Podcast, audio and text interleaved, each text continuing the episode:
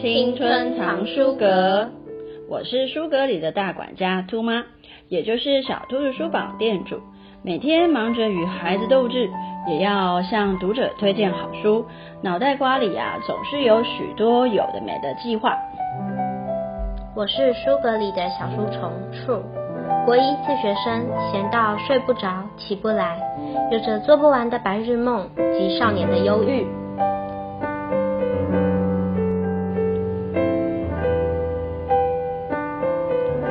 好，接下来我们要来跟大家来聊一聊我们这一季的主题呢，想要跟大家谈谈的是有关于稍纵即逝的片刻。什么叫做稍纵即逝的片刻呢？为什么会有这个主题的发想呢？其实最主要的原因是因为有一些些呃很神奇的一个时刻当中，比如说。你可能在自然当中看到山，看到云瀑那种感动，那可能就是一下子就不见了。或者是我曾经因为某一件很小很小的事情，可是你就爆哭了。那这些事其实我都会很好奇说，那我们的孩子是不是也是会有这样的状态呢？嗯，那孩子到底内在他们在想些什么？比如说他们在放空的时候啊，或在发呆的时候。让我感觉他好像没有在做事，可是我一直都相信他的脑袋瓜里面应该有很多的东西或很多的感受，很多的情感一直在流动着。刚刚兔妈跟我们分享了非常多稍纵即逝的片刻，但是我们今天想要讲的其实是另外一个主题，我们想要讲的是想要成为完美的人的那一刻。我时常会有一刻。就是非常想让自己变成一个完美无瑕的人。它虽然不是一段非常长的时间，但这个思绪经常在出现在我的脑海里。嗯、快的话可能每天两三次，嗯，慢一点一个月起码也会有两三次吧。处你刚刚提到的完美的部分啊，就让我想到，对我来说。我好像在结婚的那一天，还有拍婚纱照的时候，就是整个呈现完美的状态。但是这个完美并不是真的我，而是只是想要去迎合整个社会价值，或者是社会或家人对于结婚这件事情你应该有的仪态，应该有的仪式。这除此之外，也让我想到的是最近很多的。同学的孩子，他们都已经青春期，然后呢，都经常就是想要贴文打卡，或者是在 Instagram 上面就是要去呈现他们最美好的那一刻。于是他们就会去很在意人家的按赞数，或者是有没有回应，或者是有没有去追踪。那这些是不是也让我们想到的是，每一个人其实都会想要去追求一个完美的状态？像刚刚兔妈提到，例如社群网站上的比较，其实像我啊，或者是我的朋友们之间，多少一定都会有这样的情况出现。我相信，在想要成为完美的人之前，你都会有一个对完美的定义，对完美的标准，然后它可能。是一个真实存在的人，就像我们刚刚说，Instagram 可能上面的网红，或者是你的朋友发很多网美照，让你很想要接近他，或者尝试着拍出跟他一样的嗯照片，或者一直不断的打卡，然后呢到各个地方，但也有可能他其实只是你自己对完美的许多标准，然后所创造出来的一个立体的人物。然后你想要达到这样的标准，或者是你想要成为那样子的人，没错诶，这其实不只有你这种感觉，像我也有这样的感觉。在刚开始我开书店的时候，我也会去想说，其他的书店他们都做些什么事情，他们邀请了哪些作者，推了哪些书，那我也要跟他们一样，这样我就会跟他们一样受欢迎。但其实好像又不是这样。然后我自己本身刚开始在接触到图画书的时候，也会很想知道说，到底别人是怎么解读这一本书，他们是怎么去诠释那个图像或者是那个文字。但回过头来，你就会去思考是，那我自己怎么看，似乎好像不重要，是别人怎么看才重要。从书店的例子，也从我个人的图画书的例子来看，我们好像有一种感觉是别人的东西是对的，别人的东西是好的，但我们很少去问问自己，那这是我要的吗？还是说我真的是我吗？还是我们只是在去追求那个所谓假的完美？像刚刚你提到婚礼，好像就是在演绎一出戏嘛。那对我来说，完美更像是一张床。当你躺进去之后，就会不断的陷下去，然后越陷越深。嗯、某种程度，你躺在一张舒适的床，它是舒服的，可是爬不起来，就是一个困扰了。很容易就会开始分不清这个我到底是真的我吗？然后会有好几层的我不断浮现在你脑海里，然后像一个迷宫一样钻来钻去，最后就会迷失。或者是穿上一件衣服啊，戴上面具之类的。完美像一件衣服，其实是林满秋老师的小说《替身》启发我的。这个故事在叙述一个十五岁的少女赵明。在一场车祸后，发现家里有个女孩和她长得很像，连名字也一样，一直扮演着她。现在我想念书中的一小部分，第一章的扮演，是赵明车祸后透过第一人称的叙述所看到的一切。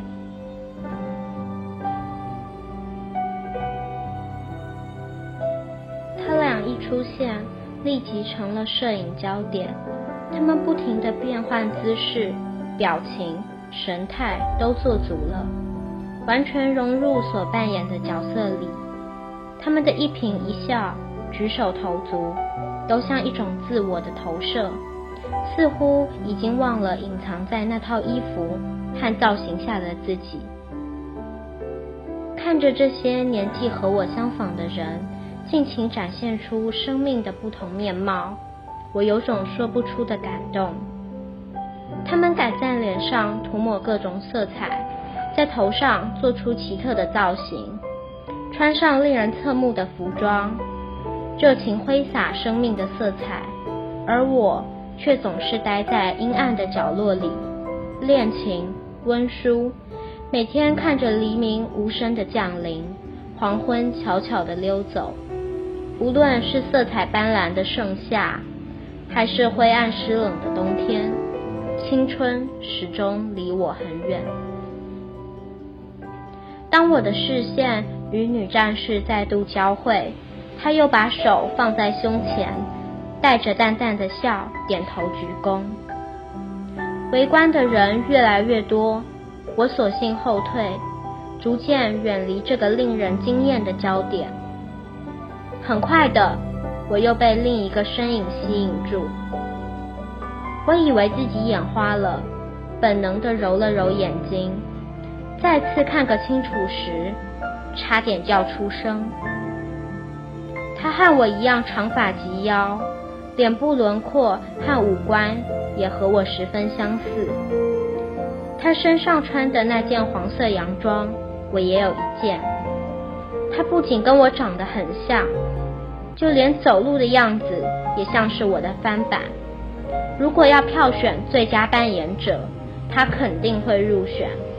可是我并不是动漫人物，也不是电玩里的角色，他为什么要扮演我呢？刚才我所朗诵的这一段对我来说非常的迷幻。然后似幻似真的感觉，因为他透过了一个清楚的我，这个我的眼睛来去描述他看到的一切，但同时我又会觉得有点矛盾，因为这个我看到的人虽然肉体上是真实的人，可是他们却又扮演着不同的角色。接着到第二段的时候，穿黄洋装的少女出现，可是。少女与第一段不同，她扮演的不再像第一段，只是个嗯电玩或者是动漫的角色，她扮演着是一个真实存在的人。接着我们再回去看到第一段，这些人是有知觉、有意识，去刻意的想要接近扮演一个人。但是到第二段的这个少女，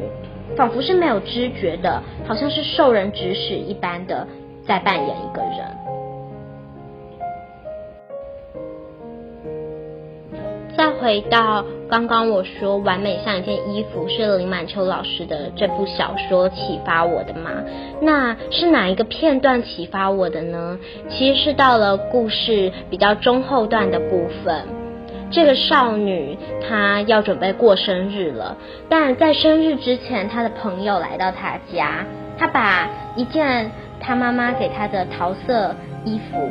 送给了她的朋友。那他朋友刚好在他生日当天就决定穿这件桃色的衣服来他的生日派对。结果当他妈妈看到他把衣服送给别人，然后他的朋友穿着那件衣服来到现场，他妈妈就非常的歇斯底里。一方面对我来说，他妈妈可能无法接受别人穿着他女儿的衣服，然后似乎要扮演着这个女儿。那第二个是。